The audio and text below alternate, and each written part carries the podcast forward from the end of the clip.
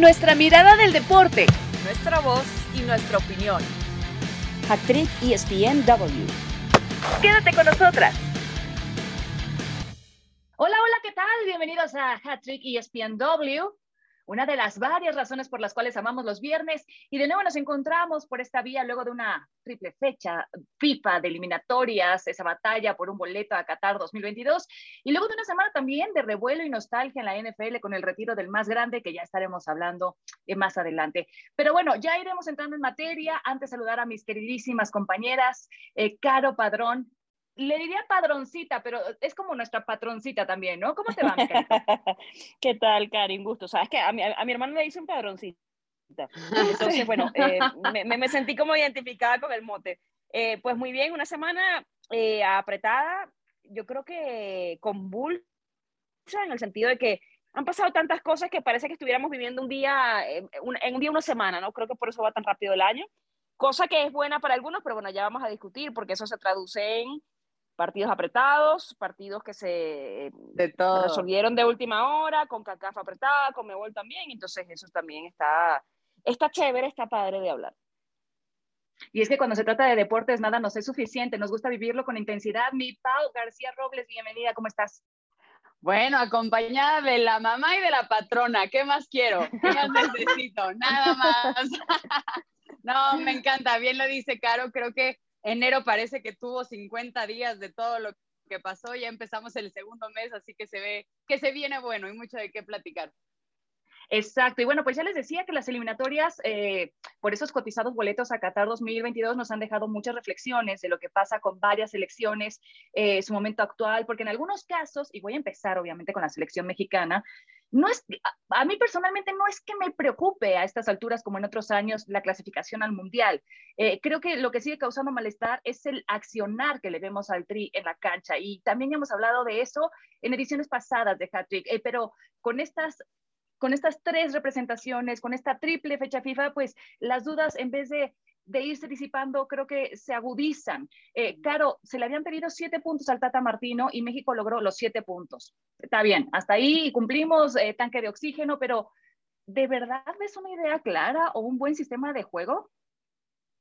No, ni lo uno ni lo otro. Eh, diría Cantinflas, sino todo lo contrario. Pero además de eso, ¿sabes qué me preocupa? Que hay partidos que se han salvado de panzazo. Y ciertamente eh, lo hemos hablado mucho, para mí es una de las eliminatorias más complicadas y más apretadas que hemos visto en la zona. Es más, yo, yo, diría en general, porque si volteamos a CONCACAF está igual, si, si vemos a Italia va a repechaje y Portugal también con Cristiano, o sea, digamos que los momentos actuales están de alguna manera emocionantes para nosotros que estamos, bueno, en la pantalla, pero también estamos detrás de la pantalla pues viendo y observando juegos, ¿no? Y, y sí me parece eso, que a ver, en el partido ante Costa Rica, yo veo la primera parte en donde sí, ciertamente México tiene el balón, México trataba de llegar, pero a veces me parecía que incluso eran llegadas o, tenencias de balón estériles, es decir, que no estabas tratando o no creabas peligro realmente con, tus llegadas. Eh, eso por una parte. Eh, el tema, por ejemplo, ante Panamá, Panamá cumplió con su idea de juego, eh, Cristian no renunció a, quitarle la pelota y a tener posesión, en la primera parte tuvo 51% de posesión de balón, y además tuvo más remates al arco, y además las oportunidades de peligro las creó Panamá. Y todo parte, bueno, independientemente de por un penal que termina beneficiando a la selección mexicana, y bueno, se salva, se salva eh, ese punto, ¿no? O el, el punto, penal o no era penal? Eh, no. Apretado. Yo, yo, yo creo que, no sé, te soy súper honesta, no sé. O sea, mi primera reacción fue que no era penal.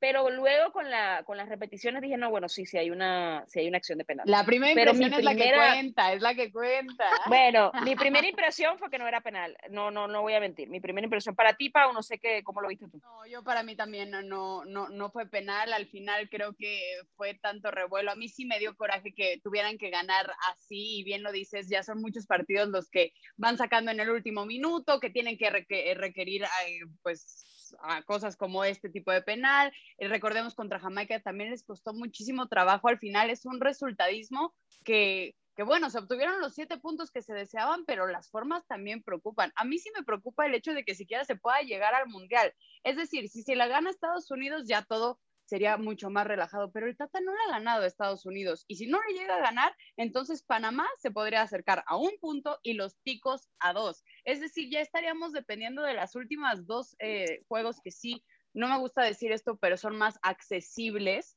eh, dentro de las cartas, pero yo creo que México no debería de estar para eso. No, y además, o sea, la presión que decíamos, perdón, Carito, que se soltaba del Tata Martino, que ya lo veíamos festejar como, bueno, como si ya hubiera conseguido boletos, ¿no? Cierto. Claro, es cierto. Este, pero porque se estaba sacando o sacudiendo una tremenda depresión de encima y al mismo tiempo, pues yo puedo reconocer que en lo anímico le va a venir bien a la selección mexicana esta última victoria ante Panamá, lo que me digan, pero ese duelo ante Estados Unidos, que yo ya he escuchado a varios decir, bueno, pero eh, independientemente de quién gane, se, afianzaría en el segundo lugar eh, del octagonal y el otro como que no importaría tanto porque quedaría en el tercero y tiene su boleto. Yo sí que me preocuparía porque de ahí puede modificarse la posición en el ranking FIFA y después sabemos que en base a eso se toma en cuenta para saber a qué bombo va México en el sorteo al Mundial. Es decir, se puede definir incluso el camino del tricolor en la próxima justa mundialista, Caro. Sí, pero ¿sabes qué? Yo siento que, y, lo hablaba hace poco, creo que fue con Paco Gabriel de Anda, me parece. Eh, y yo, yo, ah, no, con Rafa, fue con Rafa Puente, porque yo le digo a Rafa, a ver, y no sé si ustedes están de acuerdo, yo siento que en algún punto se decía, no, el objetivo de México siempre es clasificar primero. No, ¿cómo se te ocurre a ti que no va a llegar primero? No, no, no, el objetivo cuando van a Copa América es eh, por lo menos quedar de terceros, ¿no? Tomando en cuenta, por supuesto, los rivales. No, no, no, el objetivo de Copa Oro siempre es ser campeón. Entonces ya se empezó como, bueno, no, pero hay tres lugares, con, con clasificar ya está. O sea, como que empezamos a bajar la exigencia. ¿En qué momento sucedió esto? Yo entiendo, yo entiendo que los tiempos cambian, entiendo que la eliminatoria está pareja, mm, yo siento como que no porque México esté peor o mejor, sino porque también ha habido una evolución de, de todos. O sea, Panamá, por ejemplo, ya fue un mundial. Panamá quiere volver a ir a un mundial y realmente tienen ahora, por lo que, por lo que he visto transitar, porque yo seguía Panamá 2018, lo hice en 2019 y por supuesto la veo jugar ahora. Entonces, ¿qué, qué le criticaban a, aquella Panamá que además cambia de nombres, cambia de de, era también, porque hay jugadores como Blas, como Román, eh, el propio Felipe Baloy que cuelga los, botines después de, ser mundialista, que se le quejaba, por ejemplo, que, jugaban a, ese balón largo, a ver qué sucedía luego, etcétera, ¿no? Y, y, obviamente ha jugado con asociación y ha jugado mejor. Mi punto es ese, que todos los pasos que dan las selecciones, no solamente la de México, te llevan a evolucionar y a jugar mejor, o por lo menos en el sentido de lo estrictamente que debería ser, así funciona o debería funcionar. Claro, y está pasando la CONCACAF. Ahora, creo que lo platicábamos el otro día que coincidimos eh, eh, en el estudio, realmente en Estados Unidos, sí, obviamente les importará ir al mundial, quieren que esté ahí su selección, pero tampoco es que sea el deporte número uno como lo es aquí en México, que desayunamos, comemos, cenamos, fumamos, ah, todo es fútbol. Canadá, bueno, mucho menos. Yo digo, mm, estoy casi segura, no lo puedo asegurar porque al final no he vivido en Canadá, ya saben, pero estoy casi segura que no se le pone la misma atención que aquí en México. Estarán poniendo mucho más atención a los Juegos Olímpicos de invierno que empezaron el día de hoy porque son potencia totalmente. Y estamos hablando del primer y segundo lugar, un Canadá que tiene un equipo que la verdad se le ve incluso hasta futuro, están invictos, no tienen a su mejor jugador, Alfonso Davis. Yo creo que tanto este mundial como el próximo, que ya va a ser precisamente el que van a tener en casa compartido con Estados Unidos y México, tienen, o sea, un buen futuro. Estados Unidos también estamos hablando de un equipo que aunque no clasificó al mundial pasado, también se le ve un proyecto. Y México, que literal, lo que más hablamos es de eso, vamos para atrás no me hace sentido. Pero, pero ¿sabes qué? Pero yo siento, por ejemplo, hablando de Estados Unidos, Estados Unidos no está jugando bien tampoco. O sea, eh, ah, tuvo problemas. Con el, con el balón parado, ok, lo resolvió ciertamente en el último partido. Vale. Pero tenía también temas de oportunidades creadas que no lograban concretar. Y él tenía y, estaba apuntando a, que sus jugadores lo, lo, resolvieran. El gol de Pulisic, por ejemplo, Pulisic no viene en, buen momento, pero bueno, marca gol y, y terminas como que una cosa sacando la otra. Bueno, marca gol y, y eso a nivel de, delantero, las rachas son buenas, las rachas son importantes, el gol, por supuesto, te, te da autoestima, de alguna manera, ¿no? Cuando, cuando estás jugando en esa posición. Pero, pero siento que sin, sin ser buenos, son efectivos. Caso también de Costa Rica, que tampoco han sido brillantes en los últimos juegos y han ganado, y, le ganaron a Jamaica y no habían ganado de visita, y, y, son puntos importantes, y se hablaba del cansancio del que habían tenido los últimos partidos, y, y lograron solventar la situación. Yo lo que veo es, porque en estos días, y cuando estaba, eh, a, la referencia a la que hace Pavo, es que estábamos hablando con Michelle González en el, estudio, yo le decía, a ver, yo estuve en la final de la Copa Oro anterior, de la, bueno, de no de la anterior, de la 2019, en Chicago, y en ese momento las chicas estaban jugando el Mundial de, Fútbol, estaban por coronarse, se coronaron campeones cuando yo estaba allí, en Francia. Y, y, yo decía, tú le preguntabas a la gente y la gente no tenía ni idea ni siquiera que se estaba jugando una Copa Oro, es más, ni siquiera sabían qué era la Copa Oro. Mucha gente te preguntaba cuando te venía con el micro, ah, estás, porque habían en los parques eh, de Chicago, habían pantallas gigantes para ver el fin, la final del Mundial de femenino. Y las portadas eran las chicas, o sea, realmente al equipo masculino, pues no le da mucha bola, hay que decirlo, como dice Pau, no respiran fútbol como acá, que es el primer deporte, que es lo que nos da de comer básicamente, porque nosotros hablamos de, de fútbol mexicano todos los días, pero allá no, allá es un poco irrelevante. y además eso va cambiando también con los resultados, ¿no? Porque yo creo que eh, conforme vaya ganando la selección mundiales y no ha pasado nada y la gente le da igual.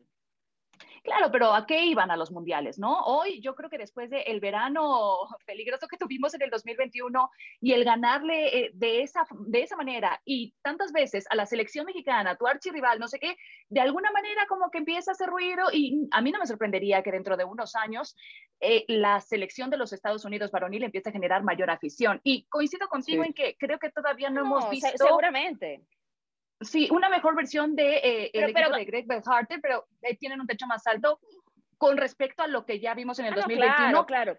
Pero porque también le está pasando lo mismo que a México en el caso de los que militan en el extranjero, que no siempre pasan por su mejor momento o que no llegan en buen ritmo. Pero, pero, tampoco tienen, no tienen mucha presión. Pero eso no les ayudará más. O sea, no quieren correr al técnico sí, cuando empieza a perder dos.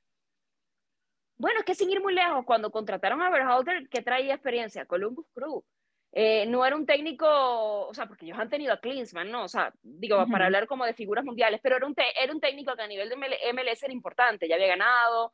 Eh, la verdad, yo que tuve la oportunidad de, estar cerca y de entrevistarlo y de conversar con él, con él eh, un tipo que, que, los jugadores como que le, le, le compran la idea de, y tú veías como que el tema también de cómo ha sido la mística de, los entrenamientos, o sea, el tipo tiene un buen grupo también y, y, lo respetan y todo aquello. Pero, a ver, por ganarle a México tampoco es que esperamos que ahora Estados Unidos vaya al Mundial a romperla. Y sabes que también siento que nosotros también estamos esperando que México haga eso en el Mundial. Señores, no va a pasar. No sé si están viendo cómo está jugando la selección mexicana. No, va a suceder. O sea, olvídense del quito partido, olvídense en este momento. Claro, obviamente, el Mundial son una serie de circunstancias que implican qué grupo te toca, cuáles son las circunstancias con el tema del COVID, quiénes van a llegar, quiénes llegan sanos, quiénes se lesionan, o sea, no es como tan dado, porque todavía falta, no falta un año, pero estamos hablando de que eh, a, fin de año se va a realizar el Mundial, o sea, no quedan cortos meses para, es, el pero, punto. si siguen jugando como están jugando, yo no sé si ustedes estén de acuerdo, pero no van a pasar ni de la fase de grupos. No, hombre, no. Juegan mal y no se les ve por dónde. O sea, me duele decir eso porque obviamente yo soy la primera, bueno, todos somos los primeros que queremos que México vaya bien y haga historia y es lo que siempre queremos y como aficionados de que sí, el quinto partido, sí se puede, bla, bla, bla, este es el año. La verdad se ve súper complicado yo los veo peor que en la previa de Rusia 2018, o sea, y totalmente. en ese momento, en ese momento nos quejábamos de las rotaciones, ¿no? Con Juan Carlos Osorio. Hoy ni siquiera tenemos variantes, o sea, a mí eso sí que me preocupa y creo que al Tata le cuesta muchísimo moverle. Eh, creo que el grupo hasta el día de hoy está con el director técnico, pero no sé si se deba de seguir apostando por Martino pese a lo mostrado en la mm. cancha, o sea, porque partidos van y vienen y vemos que sí, no hay pero evolución. a esta altura no yo no lo cambiaría tampoco, honestamente. O sea, faltan eh, marzo, las jornadas de marzo, ya es la última curva. Yo creo que lo peor que podrías hacer un grupo y además a quién. O sea, creo que hay como que una serie de respuestas que creo que hay una serie de respuestas que te dan como que lo más sensato y es lo que va a pasar, que se va a quedar y va a ir al mundial, evidentemente, ¿no? Y va yo asumo que al final México va a clasificar, de una u otra forma lo hará, porque también depende en este momento de sí mismo. Y bueno, no sé, vamos a ver si bajo la presión que ya la han tenido y que lograron el, el presupuesto, se, se nota que, que, bueno, van a tener que apretar, o sea, independientemente de va a estar allí. Yo no creo que lo cambien, no lo veo viable en el sentido de que no es que no me gustaría, sino que me parece que sería más contraproducente que beneficioso para la selección. Y, y ya está, o sea, también, no sé, a lo mejor es esto es lo que hay. En estos días se lo escuchaba a Aitán y, y yo lo pensé y decía, ¿verdad? A lo mejor tenemos una expectativa mayor de lo que podría ser y no. Yo hay cosas que no entiendo, por ejemplo, Henry Martín viene, marca un partido, en el siguiente partido es banca, por ejemplo.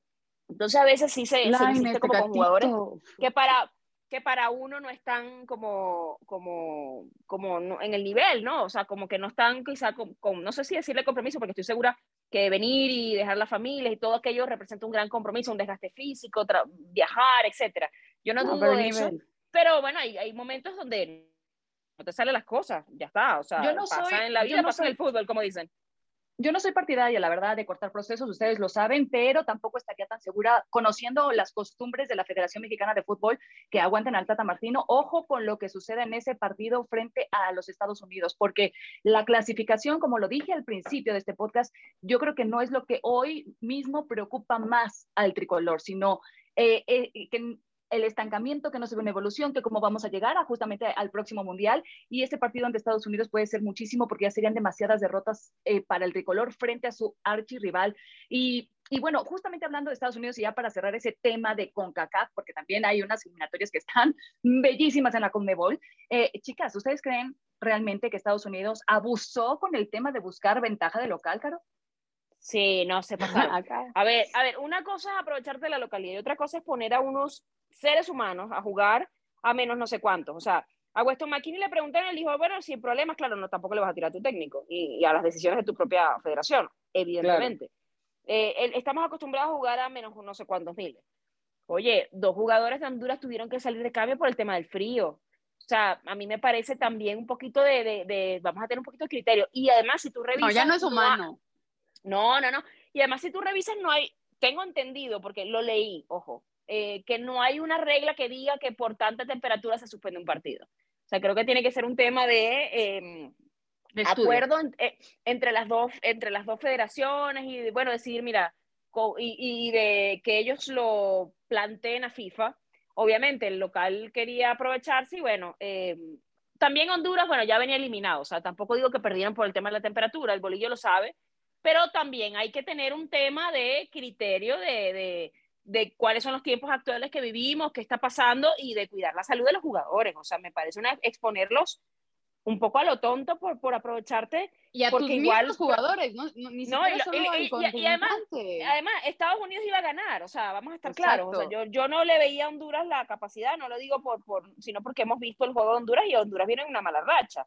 ya se recompondrán semana con, con Pili, que fue la que estuvo allá, también eh, comentaba que sí Estados Unidos se tardó en darse cuenta que podía usar este factor del frío a su favor, pero sí llegó un punto en el que ya exageraron. O sea, estoy de acuerdo que lo uses y en eso creo que está bien, pero ya jugar en un lugar que estás a menos 18 grados con sensación térmica de menos 26 y a uno casi se le cae la nariz, Perdón, pero eso ya ni siquiera es jugar a tu favor, es jugar en contra mm. de todos y de la salud incluso de tus propios jugadores. Entonces, creo que sí fue un tema, no sé si será la primera y la última que lo hagan, si serán buscar algo más intermedio que sí les beneficie a ellos eh, en lo extra cancha, pero también buscando cuidar a sus propios jugadores.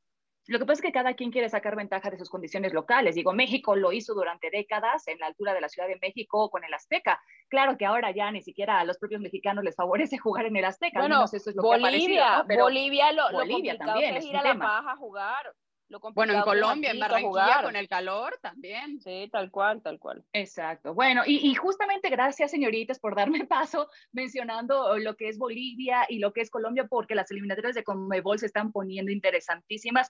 Ya hemos hablado, Brasil y Argentina están del otro lado, tienen sus boletos a Qatar. Eh, eh, eh, bueno, obviamente Brasil se ve como la gran potencia que ha sido siempre, viene de ganar 4 por 0 a Paraguay y además los de la verde amarela parece que salen al 50%, o sea, tranquilitos. Argentina hace 30 partidos que no pierden, en fin, eh, son dos eh, tremendas elecciones que nos ilusionan para el próximo mundial, pero la lucha que se ve entre Uruguay, atención, porque, bueno, primero Ecuador, ¿no? Que eh, le falta todavía para estar clasificado, pero está ahí casi con 25 puntos, después Uruguay con 22, Perú 21, Chile 17 y Colombia 15. Y si uno ve las últimas fechas que tienen pendientes, creo que lo de Colombia puede ser accesible ante Bolivia, eh, pero que se disputa en Colombia, y luego Venezuela.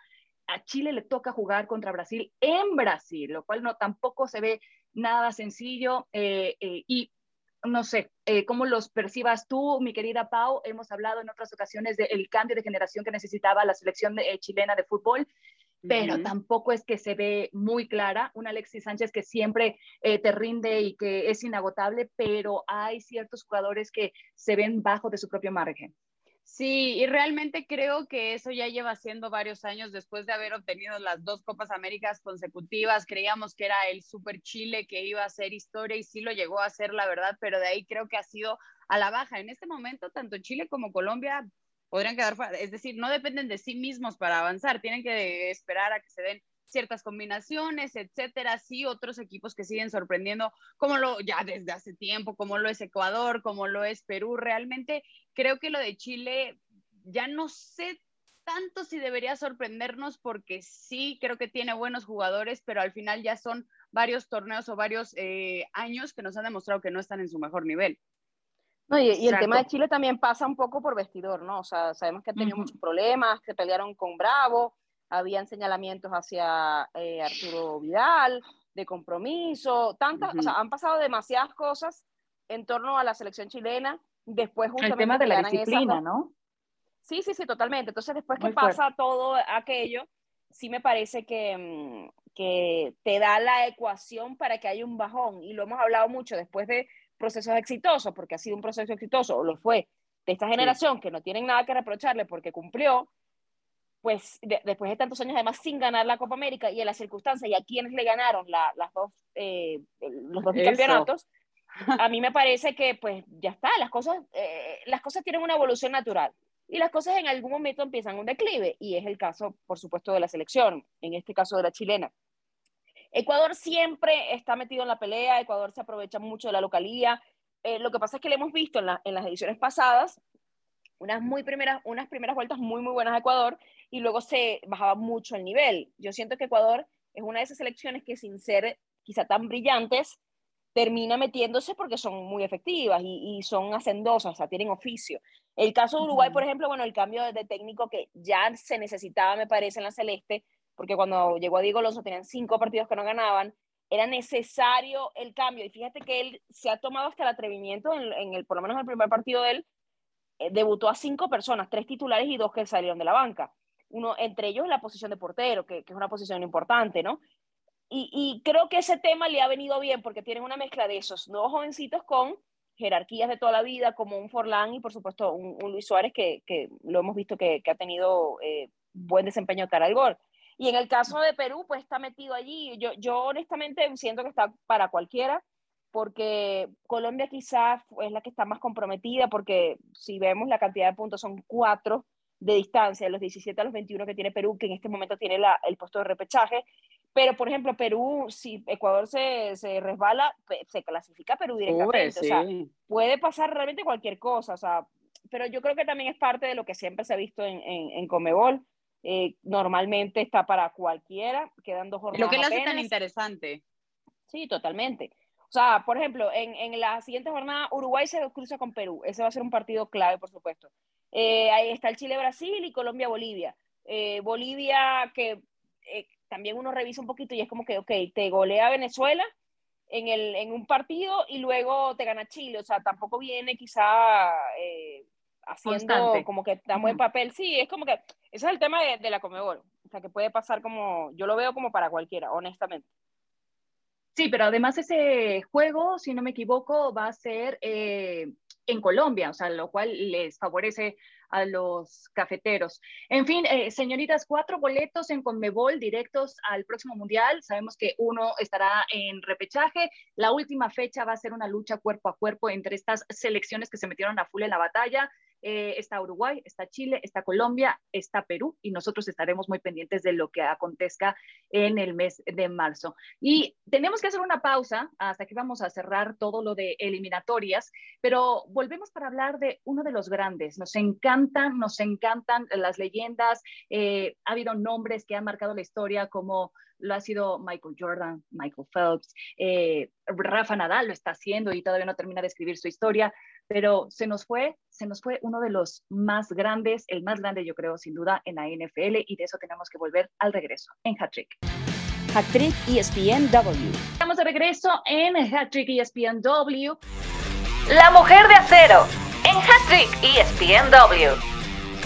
Y ha sido una semana muy revolucionada en la NFL. Primero, la exaltación eh, que nos dejaron las finales de conferencia con unos Bengals haciendo más grande su hazaña, imponiéndose con un tremendo aplomo ante los favoritos Chiefs que pecaron para mí, para mi gusto de soberbia, dejando escapar puntos cuando tenían una ventaja que quizá creyeron que bastaba para resolver el juego en casa. Bengals lo ganó con todo merecimiento, con una segunda parte enorme a la defensiva, secaron a Patrick Mahomes, mientras la ofensiva de Cincinnati también eh, cumplió, incluso con su brillante pateador novato, con gol de campo ganador. Y del otro lado, en la nacional, hubo una remontada también. Los Niners habían salido con las ideas más claras, parecía que se iba a mantener el dominio de Shanahan sobre McVay. Perdían los Rams en el tercer cuarto por diferencia de 10 puntos y donde no solamente cometieron varios errores, sino que además su head coach quemó tiempos fuera y aún así lograron ganar porque en el segundo cuarto las grandes estrellas de Los Ángeles se hicieron sentir con esas jugadas, valga la redundancia, las jugadas grandes y los llevaron a ser otro equipo que dispute un Super Bowl en casa. Personalmente me encantan las dos historias y creo que tendremos la siguiente semana para hablar más a profundidad del el favorito y las razones por las cuales eh, el juego se puede decantar de un lado o de otro, pero eh, chicas, eh, señores y todos los que nos escuchan amablemente, esta previa del Super Bowl inevitablemente será también marcada por el adiós de un grande o más bien el más grande de este deporte, el más ganador. Sus números son increíbles. Eh, Tom Brady, siete anillos de campeón, cinco veces MVP de Super Bowl, diez Super Bowls jugados en 20 temporadas. En fin, eh, podríamos seguirnos así con una lista interminable de récords, pero eh, yo creo que lo más interesante es que se retire en sus propios términos, porque en casos anteriores como Drew Brees, Peyton Manning, Bernd Roethlisberger, es triste verlos padecer hasta ya no poder más, que terminan siendo las lesiones o el padre tiempo el que los retira. Y en el caso de Brady, me parece que ha sido de manera muy digna, porque supo poner eh, su propio punto final, firmando además una de sus mejores temporadas. Hasta en eso, el mejor.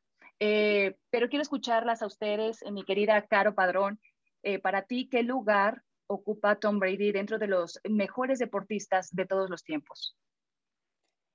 Wow, mira, yo, yo, esta conversación la tuvimos en Sports Center hace un par de días con Fer Palomo, Lalo Varela y Fer Tirado, ¿no? Y mm, y llegamos hasta incluso, bueno, Fer Tirado lanzó la pregunta de, a ver, si tuvieras la oportunidad de tener, no sé, un arca de Noé que van a rescatar los aliens para salvar la humanidad, ¿a quiénes pondría cada quien para que fuera el referente de la humanidad? Y tú sabes, ¿no?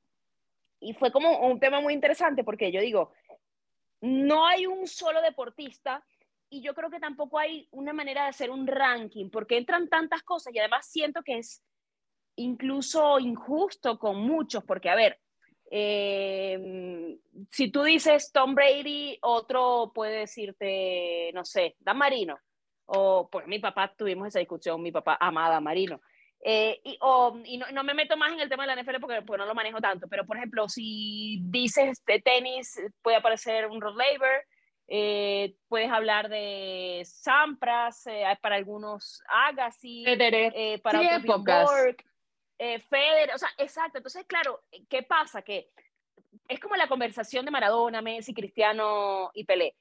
Son épocas distintas, son maneras de jugar distintas, son incluso aplicaciones tecnológicas al deporte distintas que me parece que no son comparables. Entonces yo creo que lo más justo sería escoger por épocas los jugadores que han eh, inclinado la balanza por X o por Y a su lado. Para mí, por ejemplo, que, que estoy en esta generación, yo siento que Tom Brady es la etapa del frasco, que después de él no hay más en la, en la NFL, pero seguramente alguien que ha visto más NFL que yo y que tiene más edad me, me, puede dar varios nombres que a lo mejor estarían también en la conversación, porque también siento que uno no puede analizar el, el deporte y nunca lo hemos hecho y no lo hagan en casa, como dicen las, señales de advertencia, eh, en base a estadísticas, porque hay estadísticas que no son realistas. sin ir muy lejos, Cristiano Ronaldo, cuando rompió el récord de máximo goleador en la historia, tenía por delante a una persona que ni entra en la, en la, en la conversación de mejores jugadores del mundo. O sea, realmente los números no lo son todos, son una pequeña parte del desempeño. Hay que hablar de impacto, hay que hablar de tantas cosas que también tendríamos que, que, poner cuál es la lista de, de, requerimientos para hacer un GOAT, ¿no? O sea, qué, qué se requiere, qué se necesita y, y qué aspiramos de una persona que también por X o por Y se convierte en un role model, ¿no? Sí, y yo también creo que ahí entra otra parte de la plática en donde va más allá de lo que solo haces dentro de la cancha. Como bien lo dices, Caro, habrá algunos deportes que nos gusten más o que a nuestras familias les gusten más a unos que otros. Pero si eres tan bueno en lo que haces, que gente que ni siquiera ve tu deporte sabe quién eres y sabes que eres histórico, creo que ya hiciste algo para marcar la historia. Obviamente estoy hablando a algo bien, ¿no? Estamos hablando de un Michael Jordan que cuando estaba en su éxito en Europa sabían quién era cuando no era una época de las redes sociales, eh, no teníamos tanta accesibilidad a ver la tele de todo el mundo, etcétera, etcétera, etcétera, etcétera. Creo que ese tipo de cosas son las que también acaban marcando eh, un punto de inflexión entre un deportista y otro. Para mí, sí, Tom Brady es algo, y ojo, no importa si eres Team Tom Brady o no Team Tom Brady, porque obviamente yo la imagen que tengo de él es cuando le quitó el Super Bowl, o bueno, fueron los mismos Seahawks los que los perdieron, pero bueno, eso no tiene nada que ver. Al final... porque te dolió, Pau. Porque me dolió. O sea, yo al final no seré Team Tom Brady, lo que sea, pero lo que ha hecho es innegable. En cuanto se va a Tampa Bay, logra ganar un Super Bowl. En su primer año, yo dije, este hombre, ¿qué onda? Es un robot o sea, funciona donde lo pongan. Y creo que eso sí ya lleva eh, lo, que ha hecho como deportista a otro nivel. Ahora, si a mí me dices, obviamente como esto que decías, Caro, de tu generación, lo que te ha tocado ver, creo que somos bendecidos de todo lo que nos ha tocado ver, yo también llevaría a otro nivel a atletas como lo son Michael Phelps, como lo son Usain Bolt. Al final, yo pongo en contexto un poco el, a ver, pues jugar americano requieres pues una cancha, un balón, todo el equipo, eh, no sé, básquetbol, pues también una pelota, tener un aro, en fin, necesitas cosas. Yo ahí es donde digo, Usain Bolt, todo el mundo puede correr, tú, puedes agarrar y correr 100 metros de aquí a la calle, no, pero no todo el mundo lo va a hacer. No, pero sí es mucho más fácil tener el acceso a ciertos deportes que a otros. Eso es innegable. Sí, bueno, es mucho más complicado este, ser piloto de Fórmula 1, ¿no? Sí, claro, totalmente. No, tengo, o tenista, por ejemplo. Ayer, te digo, esa conversación surgió con mi papá y yo le decía, a ver, ¿por qué el tenis no es tan masivo? Porque necesitas un club donde jugar, porque depende entonces de la infraestructura en donde vivas. Por ejemplo, perdonen la, la tosecita. Sin ir muy lejos, no sé si han visto la película de, de King Richard de la historia de las Williams. Más, más, más, enfocada, sí, es preciosa, más enfocada en la de su papá. Pero todo lo que hacía él para que unas chicas que tenían pocos recursos pudieran acceder a jugar tenis. Y, y, ahí habla un poquito del de, tema de la masificación de ciertos deportes, ¿no? De por qué hay unos que, eh, como el fútbol, como dice Pau, que en tu colonia, en tu barrio, en tu cuadra, puedes salir con cualquier pelota. La, yo no sé, pero por lo menos en Venezuela, en Venezuela jugamos chapitas. ¿Qué son chapitas? Un palo de escoba y te lanzan la corcholata, nosotros le decimos chapas, a la tapa de la, de la cerveza. Eh, y te las lanzan y tú las bateas. Y todo el mundo juega eso en la calle. Es decir, quien todo el mundo tiene acceso a una tapita de esas o a una piedrita y todo el mundo tiene un palo de escoba en casa. Entonces, claro, se masifica, por eso Venezuela es el segundo país que más peloteros exporta al mundo. No estoy diciendo que sea por eso nada más, son una serie de combinaciones, ¿no? Eh, eh, que hablaremos en otro programa, pero a mi parecer es eso, o sea, hay tantas cosas, por ejemplo, yo una vez eh, discutía con Lalo, porque él me decía, hace, imagínate, prepandemia, prepandemia fue que 2020, ante, la pandemia empezó en 2020. Sí, 2020, ya, ya, ya estoy. Esto son, yo voy como Sentimos que pasaron 100 mil años. Pasaron 21 años, totalmente, totalmente. Quiero tanto el mundo que cada iba a ser mamá, o sea, ya casi que pausa casa, o sea, pasó, pasó mucho, pasó mucho. Pero bueno, el punto es que en esa, yo me acuerdo que estábamos haciendo ESPN y él me decía, Pat Mahomes es el mejor atleta del mundo.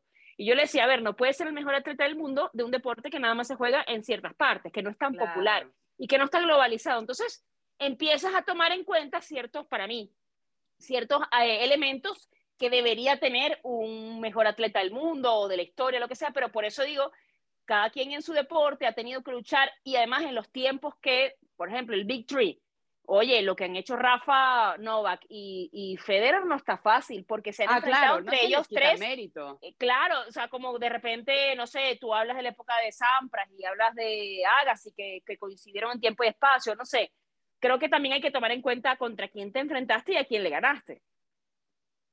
Sí, y eso pasa incluso, a ver, sin, sin tener que movernos a otros deportes, como ya bien lo han ejemplificado ambas, eh, dentro de la misma NFL, porque eh, a mí me parece siempre injusta esta comparación cuando hablan de eh, Tom Brady con Joe Montana, por ejemplo. Está bien, por estilos te puede gustar más uno u otro. Nadie va a negar que en cuestión de títulos y de récords, pues es, mm, ha sido mejor y ha sido toda una leyenda más grande lo que ha hecho Tom Brady. Pero al final han jugado en épocas distintas. O sea, te puedo hablar de un Terry Bradshaw, eh, mariscal de campo de los Steelers, que ganó cuatro títulos de Super Bowl, cuatro. Y sin embargo, yo siento que a nivel de estilo de juego ha quedado muy lejos de lo que ha demostrado en todos estos años, más de dos décadas, eh, un Tom Brady. Entonces, ya ahí entraríamos como en una discusión que no terminaría quizá nunca. Dentro del mismo deporte también creo que hay que considerar las diferentes épocas y cómo ha ido cambiando el propio estilo de juego, es más la misma posición, porque hoy los mariscales de campo prácticamente son intocables gracias a cómo se han ido eh, modificando las reglas al respecto, cosa que no pasaba Y eso que juegan ya mucho más ellos, Cari, ya es mucho más de que ellos se las hacen personal, corren más, son más atletas. Pero la nueva generación, Pau, la nueva generación que, o sea, te estoy hablando de un Lamar Jackson, de un Joe Burrow, de un Josh Allen, de un Patrick Mahomes, incluso que son más atléticos y que son versátiles, pero no Tom Brady, que por ejemplo era más de la vieja escuela, que jugaba siempre en, en la bolsa de protección. Por eso, pero eso también, habla de cómo va evolucionando todo.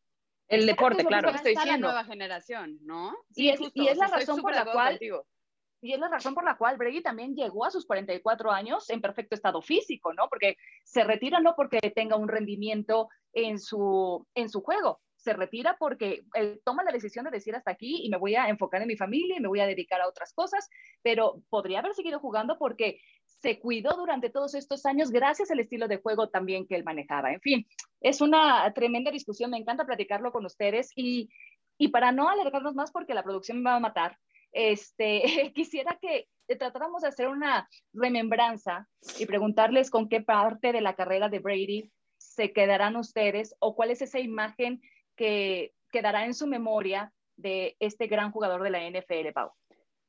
Eh, para mí creo que hay dos en específico. Uno sí cuando se lleva el Super Bowl ante los Atlanta Falcons, el cómo eh, remontó tras ir perdiendo de una forma que ya nadie creía que iba a ser posible y la mentalidad, el cómo lleva al equipo, logró algo que, que, bueno, creo que nadie hubiera apostado por ello. Te habla de la mentalidad como, como jugador, como persona y como atleta. Eso es uno y la segunda parte, lo de Tampa Bay, a mí se me hizo más allá de todo lo que ya había logrado, yo no podía creer que en su primer año, con otro equipo, en otro estado, con todo diferente, lograra lo que logró. Eso fue lo que para mí fue la cerecita del pastel de decir, wow, o sea, sí es el mejor. Creo que yo me quedaría con esas dos.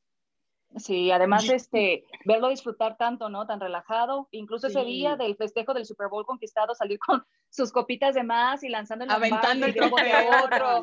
Oye, es que yo, yo, creo que yo creo que sus copitas de más fue que se tomó media cerveza, porque como no bebe, igual claro también lo, lo, poquito le, le, afecta le afecta bastante. Mira, yo, yo me quedaría con el Super Bowl 36, 2002, eh, cuando él justamente recibe la oportunidad porque Bledsoe se lesiona y ahí comienza realmente a escribir la leyenda de lo que fue Tom Brady, ¿no? Y la segunda sí, coincido con Pau, porque me parece que son dos momentos de inflexión. Esa primera en donde eh, estás preparado para sustituir de alguna manera la leyenda, ¿no? Que es una de, de las frases de no sustituyas nunca la leyenda, ¿no? Él le tocó, no, no sé si poner a Bledsoe en categoría de leyenda, pero para que me entiendan más o menos, eh, de asumir los galones eh, evidentemente del coreback titular, ¿no? Y, de asumirlos y de ganar el Super Bowl en aquella ocasión. Y por supuesto cuando prueba que no necesita a Bill Belichick, que su éxito no depende de un coach, sino que depende de su talento y de lo que él puede hacer de liderazgo sobre los grupos. Y eh, ahí lo reflejó perfectamente en Tampa, ¿no? Que podía hacer la transición y seguir siendo exitoso. A mí me extrañó que no se retirara en ese momento, como lo hizo Peyton Manning después que ganó el 50 ante las Panteras, que lo vimos allí en ese estadio, estuve la oportunidad de estar en ese estadio, en ese partido ante las Panteras y todo el mundo, la de Cam Newton y todo aquello, y después de ese juego dice, bueno, ya está, ¿qué más voy a ganar? Yo sí siento que, que Brady quizá pensó que las circunstancias este año podrían ser distintas, quizá a algunos les duele que se haya retirado en esta posición de, bueno, como los eliminaron, ¿no? Aunque él creo que hizo su trabajo, honestamente, vi el juego y me parece que eh, empatan por, por el trabajo de Brady, ya luego la defensiva, bueno, eso es otra historia, pero eh, yo me quedo con esos dos momentos. Eh, sí, yo creo que el haber dejado el cobijo de los Pats, donde pasó dos décadas para elegir después un equipo mediocre que nadie se hubiera imaginado y hacer los campeones en su primer año, con todas las limitaciones además de un año de pandemia de COVID-19, el coreback tomó un equipo que llevaba fuera de playoffs desde el 2007 y lo convirtió en ese primer equipo de la historia en jugar un Super Bowl en su propio estadio. Eh, para mí, ese fue eh, como el momento de, de, quiebre, ¿no? Porque durante 20 años escuchamos, bueno, es que está bajo el cobijo de Belichick, bueno, es que es el equipo o es el Patriots Way. Ahí Tom Brady dijo, basta, no porque tuviera que demostrarle algo a alguien, a nadie más, sino a él mismo, ¿no? Como decir, yo me voy a otro sitio para demostrarme a mí mismo lo que puedo hacer sin todos estos argumentos alrededor. Y lo hizo y yo me voy a quedar con esa sonrisa que les decía de esa celebración, porque eh, no por esa temporada de éxito con los Buccaneers, sino por toda una brillante carrera. Yo creo que en ese momento él estaba disfrutando más que nunca y de manera egoísta como aficionados que nunca eh, tenemos saciedad, hubiéramos querido seguirlo viendo, ¿no? Durante más temporadas, porque además justo esto estaba firmando una gran temporada, incluso esto donde eh, los eliminan en playoffs. Y como dices bien, Carito, vimos que por Brady se acercaron en el marcador y tenían amplias posibilidades, pero es un trabajo al final de equipo. Y si la defensiva tampoco le responde, bueno, pues ya no es cuestión de él. Pero también creo que él conscientemente sabía que la familia le estaba llamando, que le había esperado durante tantos años y que al mismo tiempo, si permanecía en Tampa, eh, ya no iba a ser el mismo equipo por la cantidad de jugadores que se iban a la agencia libre, por el tope salarial, es muy complicado. Él ya había cumplido sus funciones y bueno, no podemos estar más que agradecidos con todo lo que nos regaló. Yo feliz de haberlo visto, de decir próximamente viví en la época donde jugaba Brady. Eh, Ay, no, que no, que no, nos envejeces. Digo, yo no tengo problema con nada, todo el mundo sabe que ya tengo, eh, orgullosa, pero pero es como que siento que no, no, ya va, como que no adelantemos al mundo, Cari Correa, por favor te lo pido. No, bueno, bueno, bueno, bueno. Esperemos entonces el retiro de Nadal. Ahí sí, entonces a lo mejor eh, no me eh, regaña, ¿verdad? Todavía no. No, pero, bueno, pero eso, eso va a pasar inminentemente. O sea, yo también tampoco le doy muchos años a Rafa. Y, por el tema, ese es otro tema, otro, otro programa. por el tema físico y todo aquello, eh, no, yo no le veo que dure muchos años más porque es distinto con el físico que tiene Federer, los 40, etc. Claro, la lógica nos dice que primero tendría que ser su majestad Roger Federer, ¿no? Pero, pero bueno, eh, Tom, Brady entonces se retira como eh, uno de los mejores deportistas de todos los tiempos, aunque no nos gustan mucho lo de las comparaciones, pero adiós al gran mariscal de campo. Y, y pues nada, señoritas, ahora que ya se conocen eh, los dos protagonistas del Super Bowl 56, rápidamente y para cerrar esta edición de Hat Trick, ¿quién es su favorito? Carito. Ay, está complicado porque obviamente los Rams son locales. oye, el Super Bowl más caro de la historia, 7 mil dólares cuesta acá la entrada más barata. Así que, Reina, piénsatelo también, ¿no? Tienes 7 mil dólares en la mano desde ya.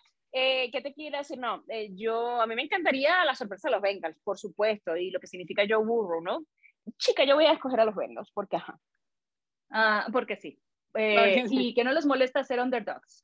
Eh, mi querida Pau, ¿con quién te quedas? A mí también me encanta lo de los Bengals. Creo que llevamos tres partidos consecutivos diciendo que no van a pasar y al final Joe Burrow él mismo dijo, ¿cuándo van a entender que aquí estamos y estamos para hacer historia y me encanta su, así que yo me voy a ir con Joe Burrow y los Bengals. me encantan las dos historias. Por el otro lado, también pienso en la gran fiesta que va a ser en Los Ángeles, recibir el Super Bowl en su casa, eh, con un equipo que ha evolucionado, como lo son los Rams con Sean McVay, que ha madurado de aquel Super Bowl que perdieron ante los Patriots el día de hoy, que tienen un mejor mariscal de campo, que, que han puesto toda la carne al asador con las incorporaciones que hicieron esta temporada. Yo me voy a quedar con los Rams, aunque si pasara lo de los Bengals, de verdad mi corazón también estaría muy, muy, muy emocionado. En fin, ya tendremos oportunidad de hablar eh, más acerca de esta gran batalla por el título en la NFL. Muchísimas gracias, Caro Padrón, la patroncita, eh, mi Pau García Robles y a todos ustedes por escucharnos como siempre. Esto fue Hattrick ESPN Hasta la próxima. Bye. Nuestra mirada del deporte, nuestra voz y nuestra opinión. Esto fue Hat Trick ESPN W.